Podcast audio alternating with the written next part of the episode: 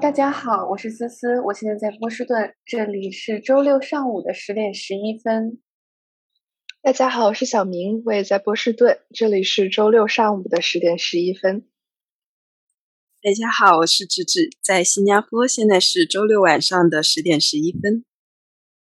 大家好，我叫歌树宁，我现在在芝加哥，是周六上午的九点十一分。欢迎舒宁来到我们的节目。那今天呢，我们想请舒宁来聊的这个主题是关于转专业，或者更大范围的讲，是一个。转换方向的这么一个话题，寻找自己的热爱和职业生涯的方向，是我们在播客里一直都跟大家持续的在讨论的一个话题。那现在又刚好是高考填完志愿不久的这么一个时间，嗯，那我们就请舒宁先来介绍一下他自己好了。谢谢思思的邀请，我感觉今天这个话题也是确实比较契合我的个人经历。那如果从高中说起好了，就高中的时候是学理科，所以大学的时候选了工科的专业，是在清华读材料科学与工程。在本科期间，同时也修了一个管理学的双学位。本科毕业以后，到宾夕法尼亚大学读了电子与系统工程。研究生两年毕业以后，又跟着一个政治系的教授做数据分析助理。在做了两年之后，决定申请 PhD 到现在的方向，到政治科学与统计学。中间可以感受到一点联系，但其实也比较牵强。但是也希望通过今天的和三个好朋友的交流，也能够自己有更清晰的对自己之前走过来的这一些专业的选择以及专业的探索、兴趣探索方面的一些总结和思考，也对自己。的选择有一个更清楚的认识吧。嗯，欢迎舒宁。对我记得当时最早思思跟我提起你的时候，就是我们当时是在讨论，我当时自己在纠结的一个事儿，就是读博之后，比如说遇到可能更感兴趣的专业方向或者是研究方向，就是应不应该换专业。对，所以其实我还挺好奇，为什么会想着要转专业。然后我当时对我最大的一个困扰就是，我觉得转专业会。给我带来很大的沉没成本，就觉得我已经在，比如说某一个方向上花了很多年的时间在上面，然后再转专业的话，就会觉得之前的那些时间和精力可能就变成我的沉没成本。我就非常好奇你是怎么看这个问题。我其实非常理解你刚刚说的那个困扰的点。我觉得可能有一点点不一样的是，就是当博士，比如说换课题、换方向的时候。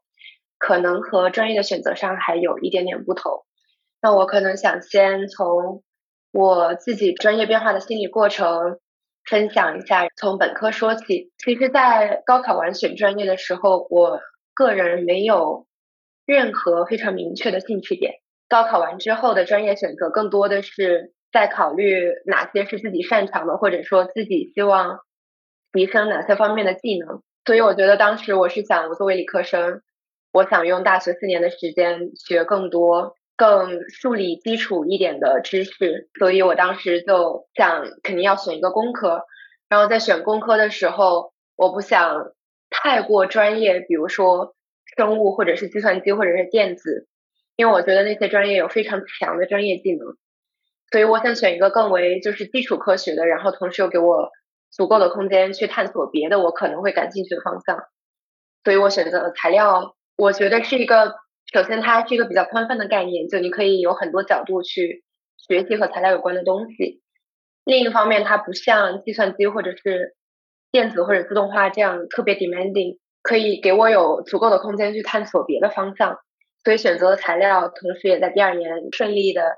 也选择了另一个方向去继续探索，就是选择了管理学的双学位。四年，我觉得因为我有那样的出发点，所以这四年的时间。就在专业知识上面，我没有有太多的投入，我更多的是学了一些很基础的数理知识，或者说计算机还有工科的基础知识。本科到研究生换方向的时候，我觉得对我来说并没有感受到太多纠结的地方，因为没有很对我来说，我觉得没有太多沉没成本在里面。比如说专业知识已经积累到了一度一定程度，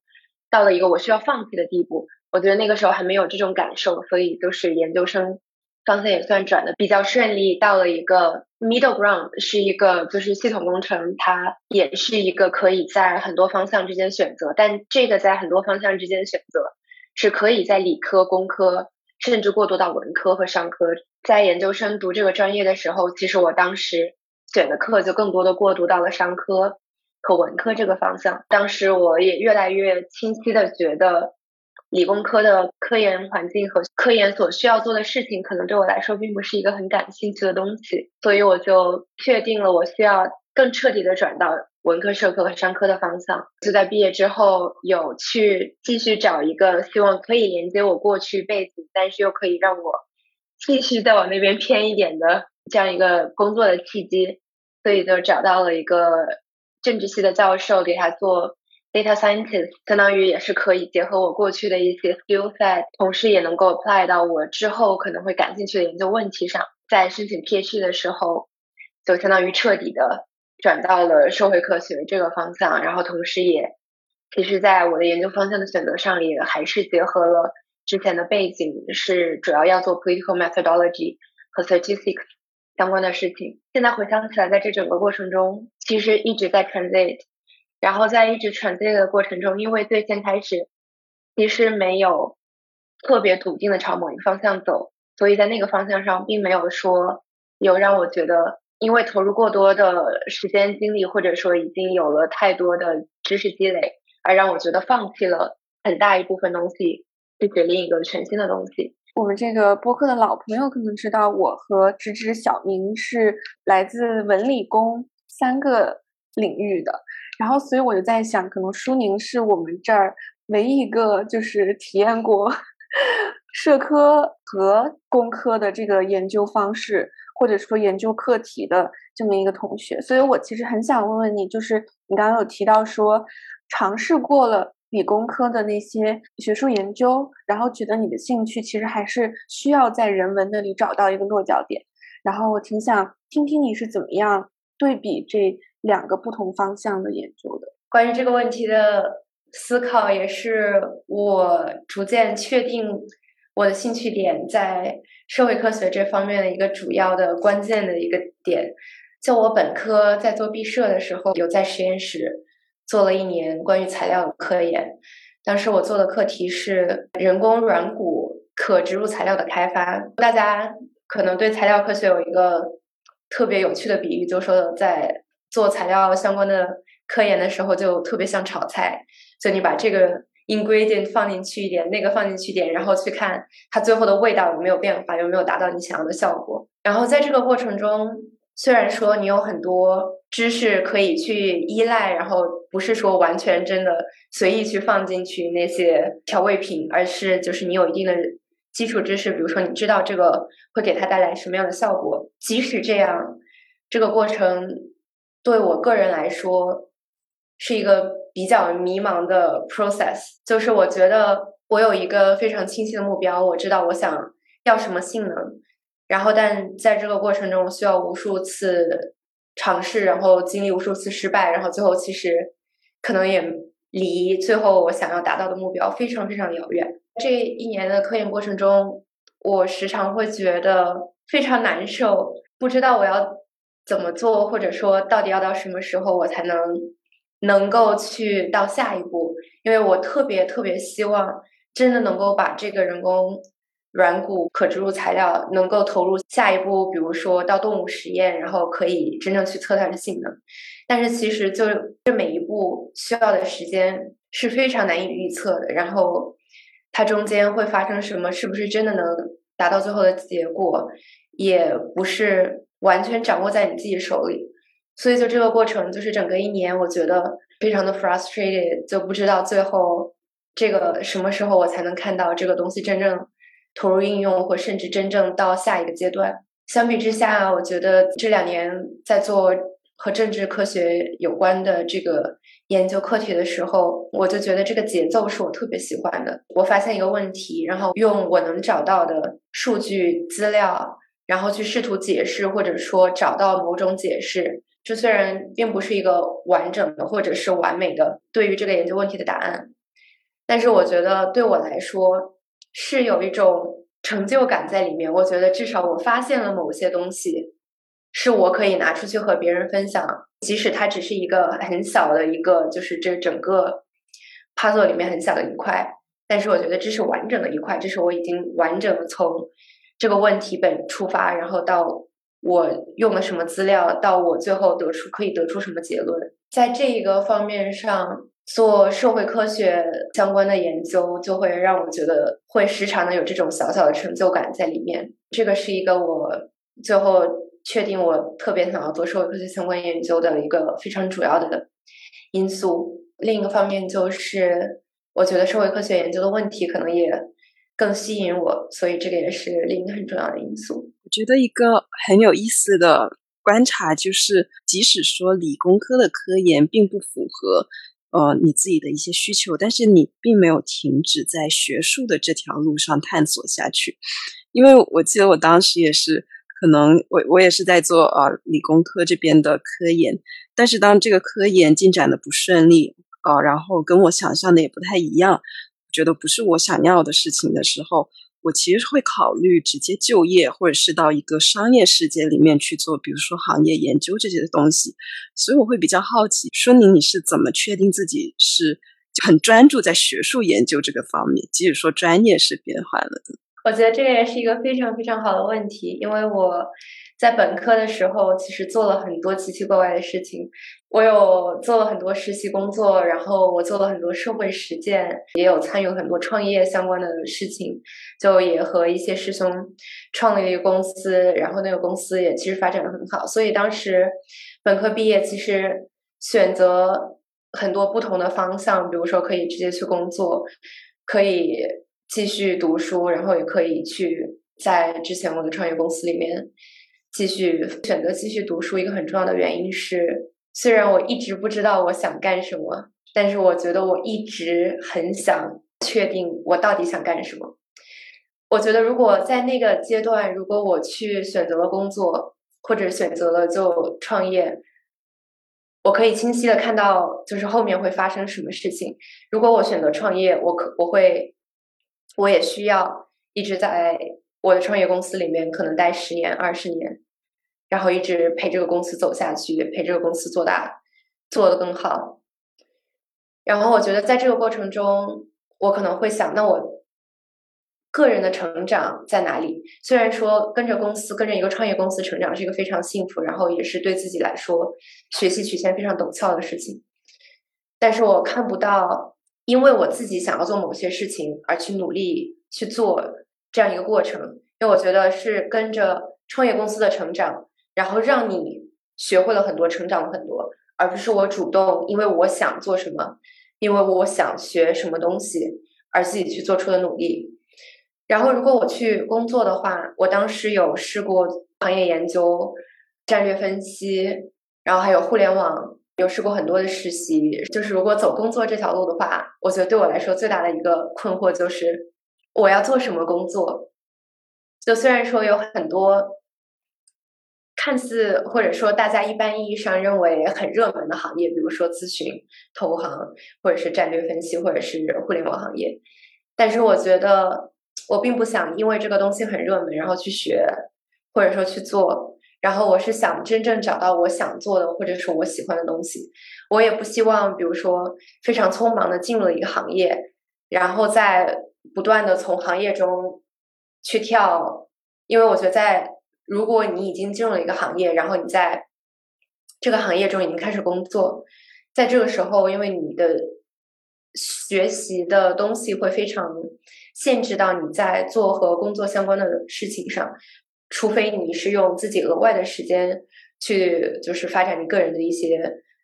更深、更精或者说更广的学习的知识，但是一般意义上来说，就是会顺着你就是要。做的那个工作去发展，所以我当时非常 naive 的一个想法就是，如果我留在学校，会给我有更多的时间和精力，还有以更低的沉没成本，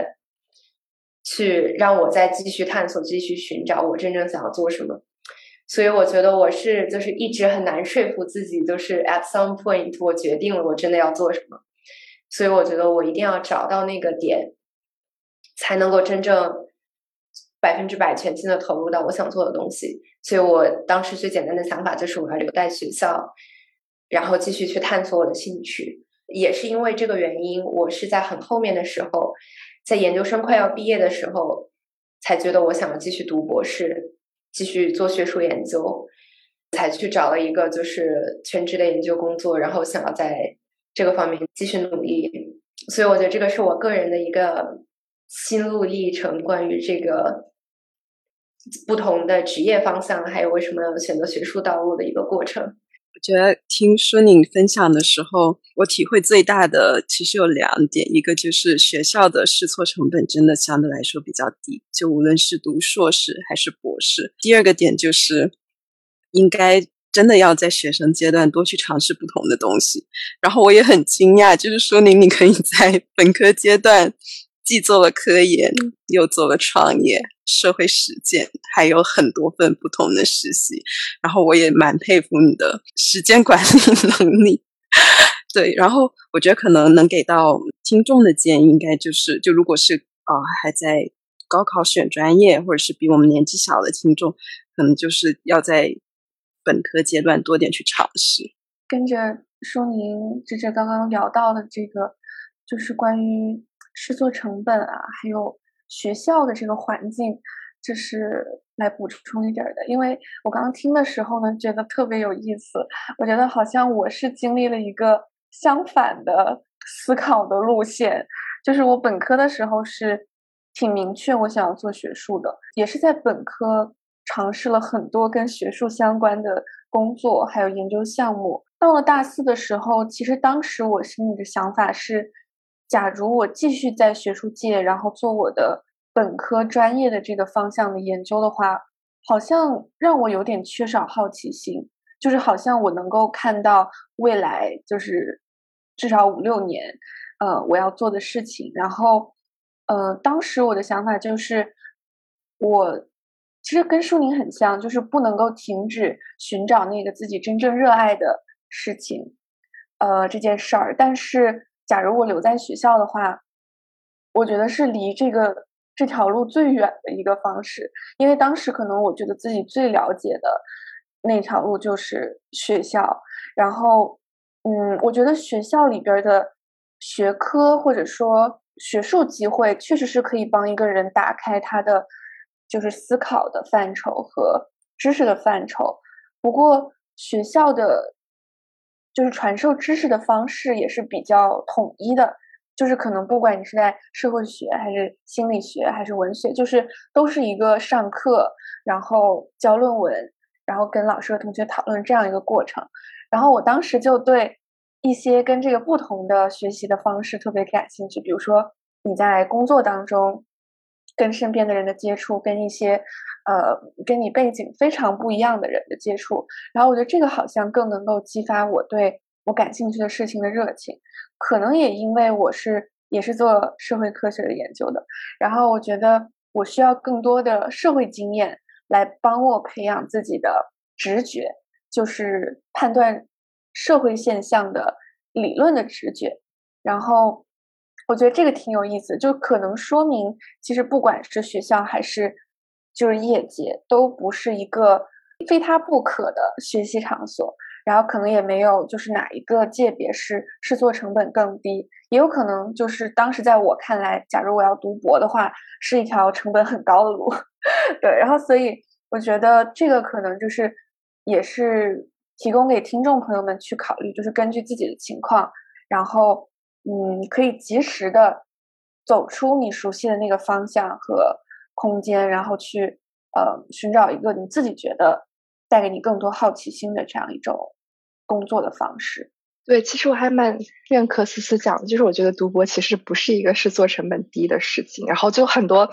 有学弟学妹来问我，就是关于读博的事情。我一般是开始是先劝退一波，就是因为我觉得我跟我的学弟学妹是怎么说，就是我说如果你还没有弄清楚你真正喜欢的是什么。你不如去工作，因为工作可以赚钱啊。我觉得博士是一个你要花四年到六年，或者甚至更久的时间，就是在这个东西上面。就如果你没有真的很喜欢，的话，就会很痛苦。就是我觉得即使很喜欢，也会很痛苦。所以就是我觉得，呃，真的是对你所选的方向的喜爱，是可以帮助你度过这一段可能比较痛苦、比较迷茫的时光的。所以我觉得，如果是并没有那么坚定的，就是想做这件事情的话，不如就先去过或者就可以先读个研究生，然后去。就是继续探索，或者是在业界里面也可以，就像思思说，就是我觉得没有说某一个场域是更好的，会去让我们探索自己，而且我觉得是一个非常因人而异的事情。我觉得我跟舒宁其实本科的经历会有一点相似，我也是就做了一堆就各种各样的东西，比如说科研啊，然后学校的我当时也是工科嘛，然后就有很多我们叫 project teams，就是你跟他们一起做项目，啊，然后我觉得可能跟其实有点像小的那种科技创业公司的感觉，虽然我本身自己没有在呃创业公司里面体验过，但也是就是尝试了各种各样不同的东西，然后还有实习，然后就觉得做下来感觉还是更想说再去一个地方去钻研几年，去深挖一下。然后对我也觉得博士确实是一个，就当你找到了那个你自己觉得愿意花四五年时间。在的那个东西上面，我觉得还是一个很好的时间和机会，让你去就是慢下来脚步。因为我觉得本科的时候，我是在一个非常快的节奏里，就觉得啊，这个实习还没有结束，已经马上想我明年的这个时候要做什么。然后觉得其实那个时候就是没有太多机会去真正的让你想，就是我喜欢做什么，我想就是未来的二三十年，如果让我只能做这件事情，我真正想做什么？对，所以我觉得就是。感觉本科是一个很好的探索的机会。我突然想到，就是就假如啊，就是不小心选错了，比如说，比如说读了个硕士或者读了个博士，然后发现其实学校也并不是你想要落脚的地方，可能还是可以就是放飞自己，做一些不一样的事儿。就比方说，可能我现在的心态，虽然我是在。一个硕士项目里面，但是我觉得，嗯，学术研究和学习当然是很重要的一部分，但是在课余时间里面去，呃，跟不一样的人聊天，然后去，嗯，做播客啊，然后去，嗯，做自己感兴趣的实习，其实就是没有把自己局限在学校的这个空间里，而且我觉得，虽然疫情嘛，就是给。经济给社会环境带来很多负面的影响，但是其实能够在线上去尝试不同东西的机会也变多了。所以，嗯，我自己想的话，就觉得还是有很多过渡时期，你可以选择不同的事情去做。然后说到过渡，其实我想到就是刚刚还有一个问题，我挺想问舒宁的，就是嗯，你在读硕士的时候，然后你有提到，就是虽然它是一个系统工程，就听起来很工程的一个项目，但是你也上了一些商科，然后呃文科的课，其实可能帮你之后呃确定你想要做呃这个政治科学的研究，是给到你一些启发的。嗯，然后我就挺好奇，就是这一段时间，呃，有什么？嗯，让你获得了灵感的事情或者是途径，觉得可以分享给大家。我觉得刚刚就是思思、芷芷还有小明总结的都特别好，然后我觉得也是希望给大家提供一个更完整的画面，让大家知道就是有很多因素在个人的选择里面，然后这个也是非常 personal 的事情，然后也是不管什么时候都有。探索你想要做的事情，然后去做你想要做的事情的机会。然后回到思思刚刚说的那个问题，我觉得在研究生期间给我灵感，或者说对我以后兴趣点启发比较重要的点有两个，一个是就思思刚刚提到的，我上的一些商科和文科的课，因为在上那些课的过程中，可以非常明显的感觉到我在上社科、文科、商科课的时候。就是我是非常可以非常专注，然后兴趣被极大的激发，然后特别想主动思考的一个状态。就你可以明显感觉到你是一个不一样的状态，就是在遇到你喜欢或者是真正你感兴趣的事情的时候，和在做你需要做或者说你因为你之前的选择你要做的一些事情。是很很不一样的感觉。然后另一个是在于，就是我在研究生的时候也想真正去了解一下学术研究是什么样子的，因为就像刚刚小明也提到，就是在做学术研究和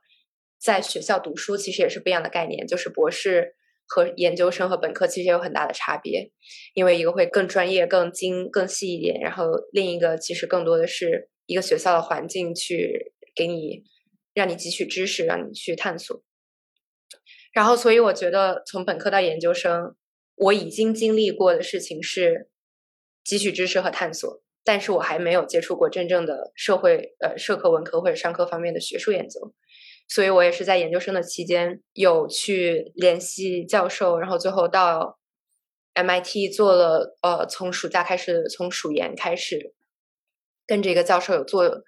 就是真正意义上的学术研究，或者说跟跟博士生活可能更接近的。呃，一些研究工作，所以我觉得那个对我来说也是让我找到或者说确定自己后面想读博士、想做社科、上课相关问题的一个启发点。通过这个想总结的一个，就是在寻找过程中，你可能也需要自己主动的去想一下哪些方式可能是能够更好的辅助你确定自己的兴趣。而不是说真的只是在广泛的探索，也需要做一些努力，去找到真正找到一些方向，然后你可以去试，去真正的感受你是不是这个是不是你真正的兴趣点所在。我其实蛮认同，就是说你刚刚提到的，你要真正感受到那个氛围，才知道是不是适合自己。我记得有句话就是 “You know it when you see it”，然后如果换成职业选择或者兴趣探索也是一样的。就可能你想了很久很久的时间，还不如真的到那个环境里面去尝试一下。就是有的时候，我记得我们可能之前也讨论过这个问题，就是感就做选择的时候，我们的感性跟理性。那其实一个好的选择肯定是感性、理性，我们都是支持的。所以我觉得刚刚呃说您的分享给我的启发就是，嗯，有的时候真的要 follow your heart。我可能会接着提的一个问题是，就我还蛮好奇的，因为我感觉。哦，说您在每次方向转换的时候，其实都能够去到一个比较好的平台。因为我有观察到身边的朋友，就他们在本科毕业之后去往一个不同的研究生专业，但是有的就是。有不少朋友，他的平台都是单方向的衡量的话，它是降级的。比如说去一个嗯没有那么知名的大学，就感觉是会有降维。所以我会好奇说，呃，舒宁你在比如说申请那个 MIT 的研究岗位的时候，嗯，有没有因为你本科不是政治科学出身，不是这种双引号的科班出身而受到一些阻碍？然后如果有这个阻碍的话，你是怎么克服？如果没有的话，呃，是因为什么呢？是不是因为那个教授他看中的东西会不太一样？对，这个是我比较好奇的。除了就是在寻找机会的时候有没有遇到阻碍之外，我也很好奇，说明自己有没有感觉就是需要追上别人，或者说在自己的这个知识填充上会有压力。因为毕竟，比方说政治科学也有它的那一套，就是知识系统，很多人可能从本科就是开始学习这个东西的。然后我也好奇，你自己会不会感觉到有压力？简短的回答的话，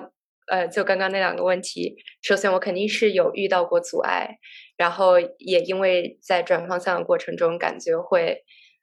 比呃科班出身的同学，或者说呃和一些有已经有相关背景的同学相比，会有遇到更大的困难。然后对第二个问题的回答也是肯定的，就是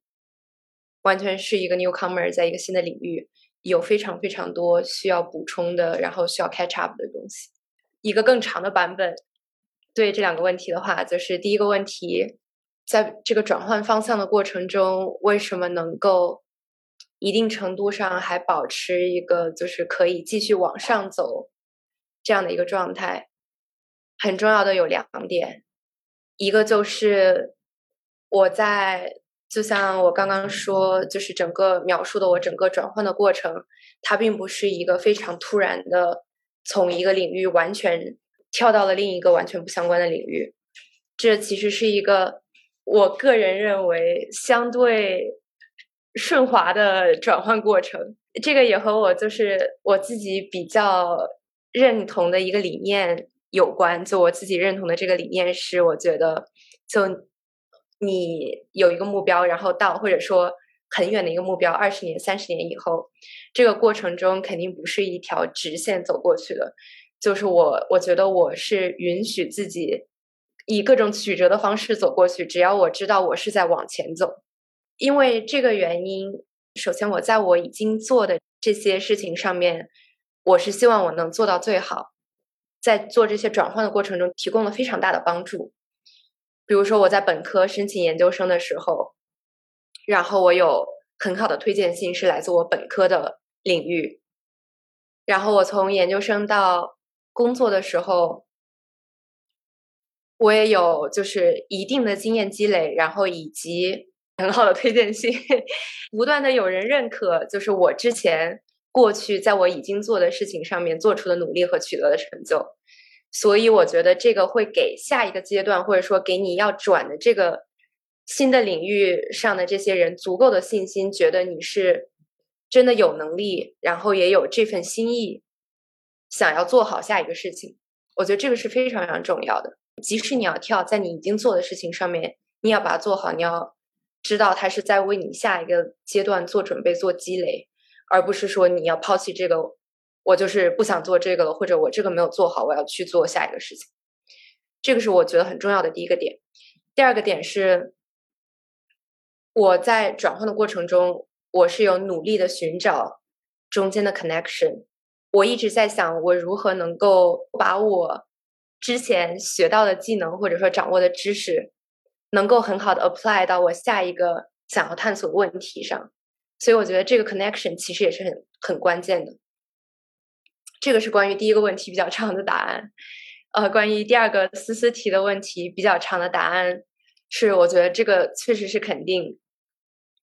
就我有很多东西需要 catch up，包括我现在要转到政治学方向。我关于政治方面其实非常了解，非常非常少，让我可能红蓝州都分不清楚，或者说民主党、共和党都不太了解。但是我觉得很重要的一点是我现在在做要即将要做的课题，就像我刚刚说的，是建立在我之前学的基础上。我的主要研究方向可能是还是以 statistics 和 methodology 为主，所以在这种情况下，我需要 catch up 的东西。并不是一个非常严重的瓶颈，在我接下来想做的事情上，然后它更多的是以包裹式的这这种方式为我提供一个更好的支撑和补充，所以我觉得这个在转换方向或者说在一步一步积累过程中也是一个比较重要的点，这样的话也不会让你觉得完全好像是从头开始，然后你要从零开始去追赶去补充其他人已经比如说三五年。积累下的东西。接着，呃，舒宁刚才分享的补充一点，就是我当时去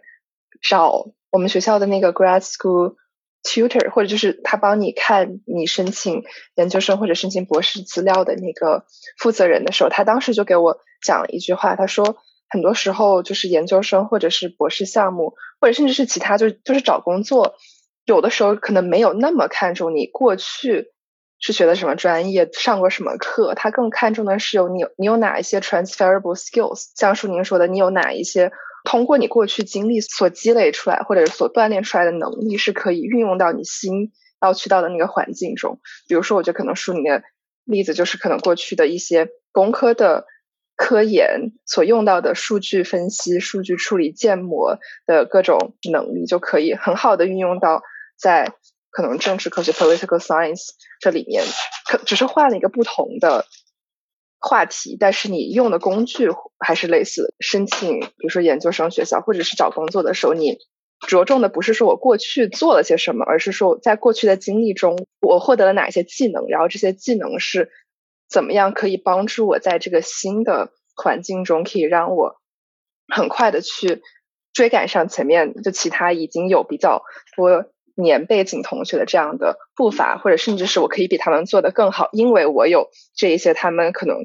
比如说学政治出身的同学，可能不一定有接触过那么多数据方面的工具，或者是我会编程，我会处理数据，就这些就可能是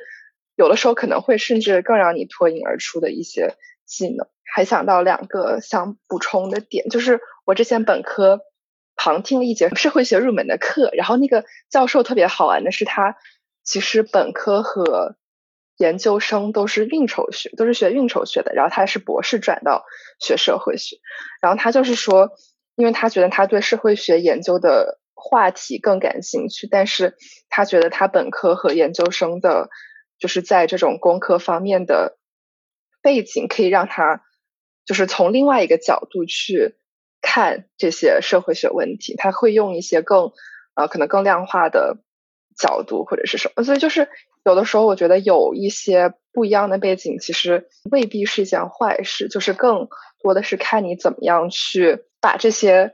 不一样的背景转化成一些可以帮到你的技能。另外想到的一点就是，有的时候我觉得我当时其实也遇到类似的问题，就是。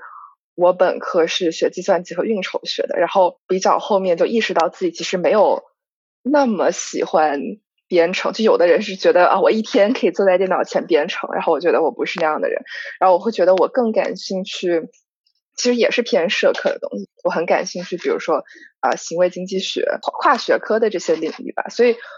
我当时就觉得，如果我要升经济学的博士，可能很难，因为他们会要很多上一些经济学的。课，但是我当时就采取了一个迂回战略，就是我先升到一些运筹学的项目，然后去看哪一个学校或者是环境可以让我一个是能够接触到，就上一些可能和经济学相关的课程，然后第二个就是导师他做的方向就本身是和运筹学和经济学所交叉的地方，所以我觉得这是一个也是一个可能可以借鉴的思路，就是如果有的同学觉得。我一下转专业跨度太大，然后担心可能会到不了一个很好的平台。其实第一个可以想采取办法就是舒宁说的，就怎么样能够在自己过往的经历中找到可能别人会很看重的部分。然后第二个就是或许可以考虑到一个和自己可能中间相交叉的地方，就是和能和自己过往经历相呃结合，然后又可以。联系到自己想去的那个新的地方。我在听的过程当中，又想到一个这个文理分科的问题，因为舒宁和小明都等于是比较顺滑的从理工科就是转到了偏文科的方向，然后做呃这种社科和理工交叉。的这样的学术研究，我的感觉就是，嗯，文科比较容易能够接住大家。就是假如文科的同学要转去理工科，可能就是另外一个故事了。呃，然后，呃，我还挺好奇，舒宁还有小明侄子会怎么看文理分科对你们的方向选择带来的影响。或者说它到底有没有影响？我记得之前跟小林也有聊到过这个话题。很多高中理科很出色的同学都顺理成章的在本科的时候选了一个很就是数理化的这样的专业，最终可能发现这个专业跟他们高中的那种兴趣或者擅长理科的那种感觉是不一样的。这个东西对我们到底造成了什么影响？然后我们要怎么样去应对它？我觉得这个问题很有意思，因为我在想，我们对文科的印象到底是什么？因为可能就是在思思的描述着很多人的印象里面，文科生就是在数理化方面并没有那么的擅长，然后像编程这些硬核的技能方面不会很着重的去修读。现在的很多文科大类给我的感觉是，他们照样要学统计，然后也要学编程。我知道有一些中文系的博士生，他们是用。自然语言处理去做一些中文文本的分析，所以我是感觉会不会？呃，即使说我们高中是一个很严格的分科，但进入了大学之后，无论你到底是文科还是理科，还是一些更广泛的医科或者怎么样，其实都需要去掌握一些发展很前沿的技能，比如说编程。就现在，无论你文科理科，人均都得至少会编程，无论是 Python 还是 SQL 还是 C，就你都得选一门。有没有可能就是说，我们的重点其实不是文科还是理科，而是说你到了大学之后，你有没有意识到这个社会需要的技能？是什么东西？然后有没有去掌握？就无论是统计、编程这种偏硬技能，还是说跟人打交道，然后分析问题的结构性思维这些偏软实力的方向，对，然后如果回到高中的这个说法的话，其实我不太清楚现在小孩子们 还有没有文理分科这个说法。我觉得他们都是三加 X 还是三加什么？对，所以这是我的观点，也想听听大家的想法。我我也是非常同意芝芝刚刚的想法。我觉得思考文理分科这个问题，如果能够去想更多的去想。它意味着什么，而不是更多的去想它带给你什么限制，可能会是一个更开阔的想法。因为我觉得文理分科，在我看来是给大家一个非常非常宽泛的兴趣点的选择，就是只给你两个方向，而不是说像选专业一样。有更细的这些方向让你去选，所以我觉得从初中到高中到大学，然后甚至之后到博士，你要做一个更具体的研究课题的时候，这个选择的过程是由宽到窄进行的。所以我觉得高中这个文理分科可能更多的是一个先给你提供一个非常 general 的选项，就是两个方向让你稍微有所侧重。你选了文或者选了理之后，这个选择带给你的可能。并不会给你太多的限制，因为如果就单纯从你学的内容上来说，就有很多东西可以造成学的学习内容还有学习基础最后基础方面的差距。比如说地域也有地域的这个教育资源也有差距，然后教育内容也有不同。所有人到了大学或者说到了更高的平台上的时候，你会觉得就每个人的基础都是不一样的，然后造成这个基础不一样的原因。可能这个时候就并不单纯的是因为你是理科生还是文科生，可能会有更多的因素在这里发挥作用。所以我觉得从这个角度上想的话，我非常同意芝芝的一个观点，就是更多的要考虑你需要掌握什么技能，你想学习和掌握什么技能，而不是在你做了这个选择，在你做了文理选择或者在做了专业选选择之后，这个选择给你带来了什么限制。我认识一个非常优秀的学姐。他是一个一直以来是文科生，但是他就是他的博士也是文科方向，但是他现在做的东西就是非常的计量和统计，然后也非常的和计算机相关。然后在这个过程中，我觉得并没有因为他是文科生给他带来很多限制，而是当他觉得他需要掌握一些技能，或者说他想要做这个研究方向的时候，只要你会去积极的学习。去补充各个方面的能力，我觉得这个就是大家更需要考虑的问题。关于文理分科的这个问题，我们之前我记得还跟也是高中一个好朋友讨论，就觉得这个我们有点被文理分科这个机制所耽误了。就耽误这个词打双引号，就是因为我觉得在当时高中那个文理分科的。设定之下，其实相当于我们只有很短的时间去，对理科生来说，可能只有一年的时间去很认真的学文科的那些知识。然后我觉得，就就文科，其实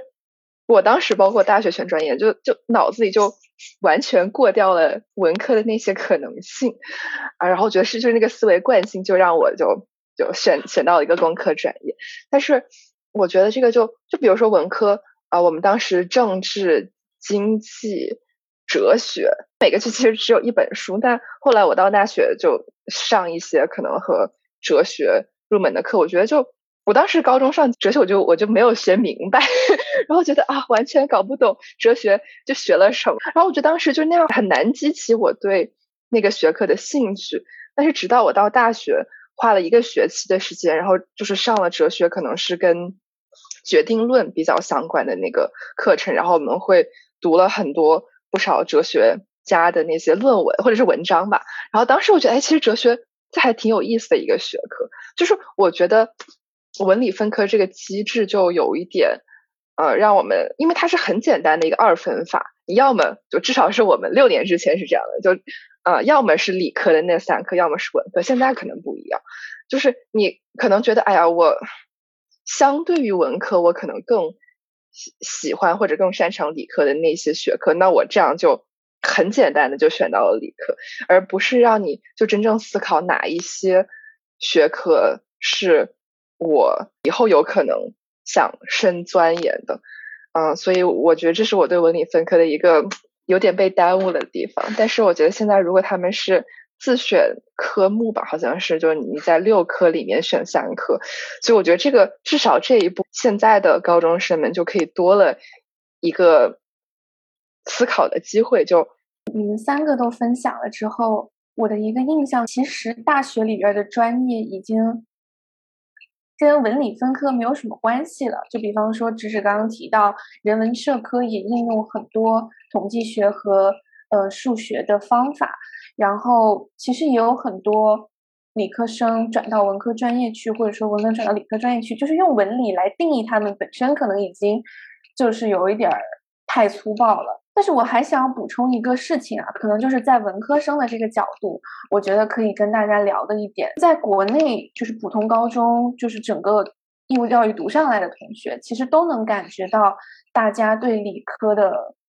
偏爱，就是。就是选文科的同学会被贴上呃不擅长理科或者嗯这个学不好理科的标签，那我我这我感觉我是就是能够啊接收到这个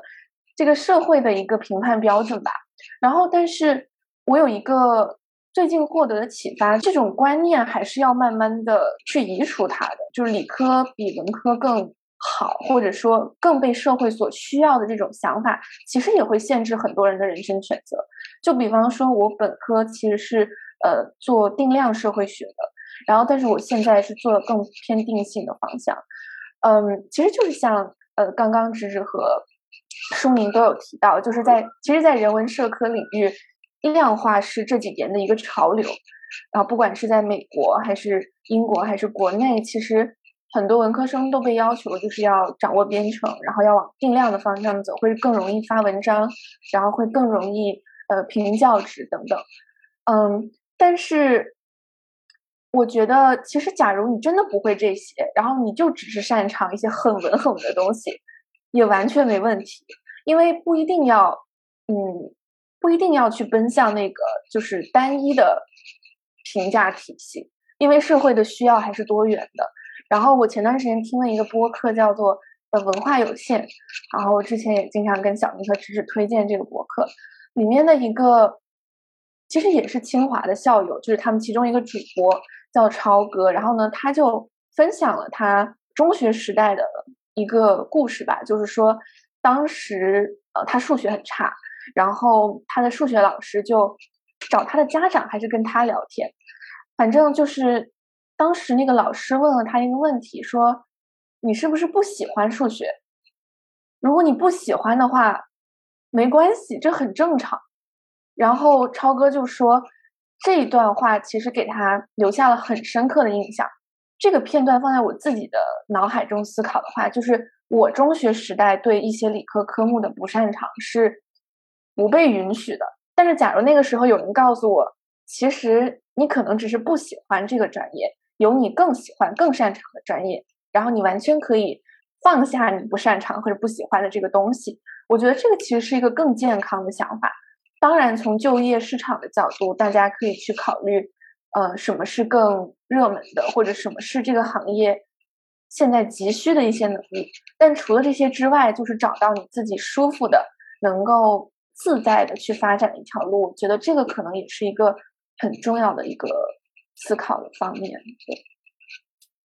感觉理科生很难理解这种。我我会，我其实还蛮认可思刚才说的，一个是，其实我们无论是在高中还是大学的这个教育体制下面，其实对文科都是会有偏见的，而且这种偏见其实很没有道理。就比如说。呃，文科生就是不擅长逻辑，但是问题是一个学哲学的人，难道不会比一个学我们环境科学的人更懂逻辑吗？我觉得他们更懂，所以我觉得这种偏见最伤害的是学文科的人，因为他就感觉上了一个枷锁，就是有一种自证偏负面的自证语言。我觉得这种是挺不舒服的吧。上次刚刚提到说数学这些，可能有些人就是不擅长，然后我会想到说。如果真的去了工作场合，你需要的数学又有多少呢？就是即使是一些比较嗯技术性的岗位，数据分析吧，像比如说一些大厂里面的，我也没有觉得他们真的就用到很硬核、很硬核的统计一些基础。就只要你是有学习能力的，其实在工作的时候都能够搞清楚。还是不要给自己设限。其实就像朱宁的经历给我带来一个。印象很深的、很很有冲击的点就是，嗯，有很多领域或者是专业或者是工作内容，它的很多技能都是可以迁移的。或许在我们做选择的时候，是不一定要给自己上那么多的枷锁，上那么多前提，说 OK，我有这个背景，我有这个基础，我才可以去尝试这些选择。可能这只是我们自己的一个偏见啊，或者一个误区。然后这个误区其实是会阻碍了我们很多的可能性。我觉得不光是对文科生的一个压力，就是对一些可能对文科感兴趣，但是又擅长数字的同学。就我不确定是不是我们这一届，还是我们的学长学姐，就是有一个学姐，可能是她就是文理科都很好，但是。外界的声音就会告诉他你应该选理科。我觉得，包括对于一些理科生，就是大家可能觉得你是理科生，你就应该要数理化很好。是我觉得我就是属于那种，我自从高中之后，我就再也没有 上过任何化学、物理相关的课。然后我就觉得，我为什么一定要被理科生这个名牌所定义呢？那我可能。就是当时在高中的时候，觉得我可能这些学的更轻松，那我那我选择了理科。但是，就是我觉得很就像直说，你不要被那个东西所框住，因为大学或以后还有很多很多的选择是让你可以，嗯，就是在你探索了之后，你可以做出一个更更加 informed decision，就是你知道你自己。更加喜欢什么，或者是哪些做起来更擅长之后，就不要顾虑太多啊！我这件是理科生，那我是不是一定要选一个就理工科的专业，或者是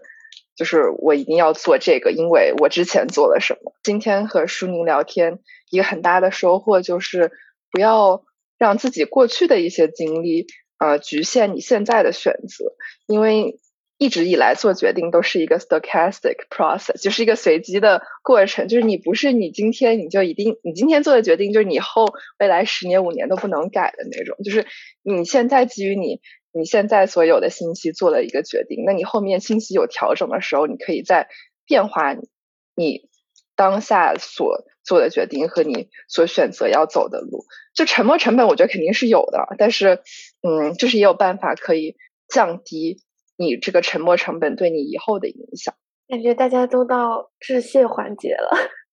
既然如此，我也来感谢一下舒宁。没有，就是 我也来分享一下我今天可能从舒宁的分享中得到一个最大的收获。我觉得是舒宁说的，不管你有没有想好之后要做什么，就是先把你手上的这件事情做到最好。我觉得这真的是一个非常实用的建议。其实有时候专业方向可能不是最重要的，最重要的还是做事情的态度和付出的努力吧。然后这些会决定你最后能够拥有的技能，以及会不会后悔。因为其实可能尝试了很多事情，然后没有在一件事情上深耕，到最后，即便尝试了十份实习，也不能确定自己喜欢什么，因为从来没有竭尽全力过。所以我觉得，就是舒宁给我的启发，就是把当下的事情，嗯，努力的做到最好。其实未来一定是会有收获的。所以我觉得，在就是网络资源唾手可得的 时刻，就是大家大家可以其实跨过自己的专业范畴，去获得很多新鲜的东西，然后。